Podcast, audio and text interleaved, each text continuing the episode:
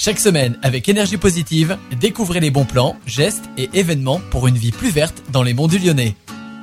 Bonjour et bienvenue dans Énergie Positive. Aujourd'hui, nous sommes au Jardin d'Avenir de Saint-Martin-en-Haut avec euh, Anaïs Calcagno. Bonjour Anaïs. Bonjour. Alors, euh, je vais vous demander de vous présenter. Je travaille au Jardin d'Avenir depuis deux ans et demi et je suis euh, chargée du réseau adhérent de la vie associative et des partenariats entreprises. Qu'est-ce qui fait finalement la spécificité de ce Jardin d'Avenir? On fait partie du réseau Cocagne, qui est un réseau national, et donc on a un chantier d'insertion par le maraîchage biologique.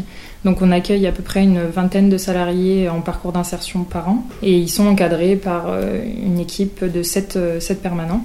Et euh, donc on leur propose en fait un contrat au Jardin d'Avenir pour les aider voilà, à se remobiliser et à préparer leur retour vers l'emploi. Donc on a aussi un partenariat avec trois assos étudiantes lyonnaises, donc Sciences Po Lyon, l'Institut d'urbanisme et puis Lyon 3. Et donc on livre nos paniers de légumes aussi avec une petite réduction à à peu près une centaine d'étudiants par an.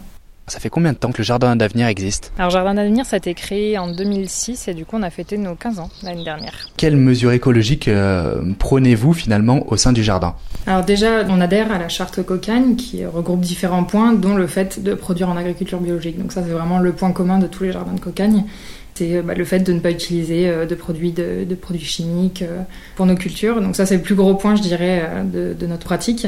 Et puis après, sur, sur la production, on met aussi, on essaie de limiter notre impact environnemental. Aussi, on s'adapte au, changement climatique, hein, qui est de plus en plus présent. Donc voilà, l'année dernière, on a travaillé par exemple sur le fait d'élargir notre réseau d'irrigation en goutte à goutte pour économiser la ressource en eau qui devient limitée. Et puis avec les épisodes de, de sécheresse aussi, c'est une problématique qui est assez récurrente au, niveau du jardin. Comme on a un élevage de poules et un, cheval, on récupère aussi du coup le fumier pour nos, nos, productions sur les, sur les sols. On travaille aussi sur de la rotation de culture histoire de laisser euh, le sol se régénérer.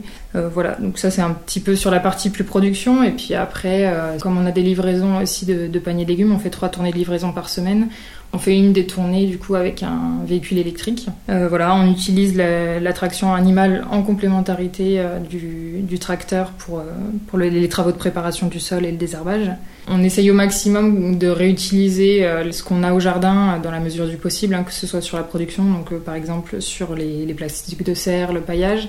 Et puis après, en salle des paniers, par exemple, on communique beaucoup aussi auprès de nos adhérents pour qu'ils nous retournent les emballages pour les, les utiliser. Et puis voilà, on met aussi certains un légumes en vrac dans le panier euh, quand il n'y a pas besoin d'emballer. On, essaie de limiter aussi les emballages superflus. Quoi. Alors dernière question euh, Anaïs, pour les gens qui seraient intéressés, comment vous contacter Alors le plus simple je dirais que c'est par téléphone, donc au 04 78 48 65 97, ou après sinon sur notre site internet jardindavenir.cocagnebio.fr, ou alors sur notre page Facebook.